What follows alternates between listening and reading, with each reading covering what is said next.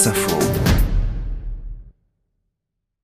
Nom Hervé, prénom Isabelle, âge 39 ans, profession professeur des écoles à Saint-Ouen. C'est l'été d'Isabelle et il se résume en deux mots, hamac et camping. Mais cette enseignante qui a bossé comme une brute pour ses élèves pendant le confinement va démarrer avec un lieu emblématique, Omaha Beach, la guerre et la libération. Et ça match très bien avec le déconfinement. C'est chez des copains, on est toute une tribu, mais les enfants sont très libres. Comprenez, on déconfine à mort, on les lâche et eux aussi. La libération, je vous dis. Il y a même des tentes, dans le jardin.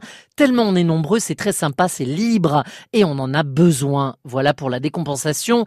Mais la vraie destination s'appelle Messanges dans les Landes et surtout camping. Un véritable sauveur pour cet habitué du lieu. Des hectares de pinettes, des kilomètres de plage, un étang, des vélos et le hamac. Je l'adore, il est là entre deux arbres, tranquille, il est pour moi. Un bouquin, parfois éventuellement un enfant, l'une de mes filles, et des heures à se laisser tanguer lentement en regardant le feuillage. Et c'est tout, sans à-coup, sans perturbation. Nos journées sont extrêmement simples, me dit l'institutrice. On fait les courses à vieux beaucoup, on fait tout à vélo comme tout le monde.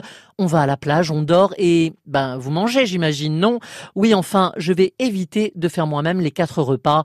Le cauchemar du confinement, surtout pour les femmes, c'est quatre repas par jour avec légumes et fruits exigés, bien sûr. Bon, à la fin du confinement, je balançais plutôt une boîte de conserve dans une casserole. C'est ce qu'elle raconte. En revanche, Isabelle n'expédiait pas du tout ses cours avec ses élèves en visioconférence. Isabelle Hervé faisait ça en binôme avec un collègue et avec application.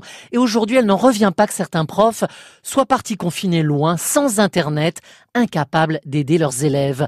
Le but du hamac, son hamac, est donc également d'oublier cette petite rancœur. L'autre objectif, se préparer à la suite, quelques jours en amoureux, direction les gorges du Verdon.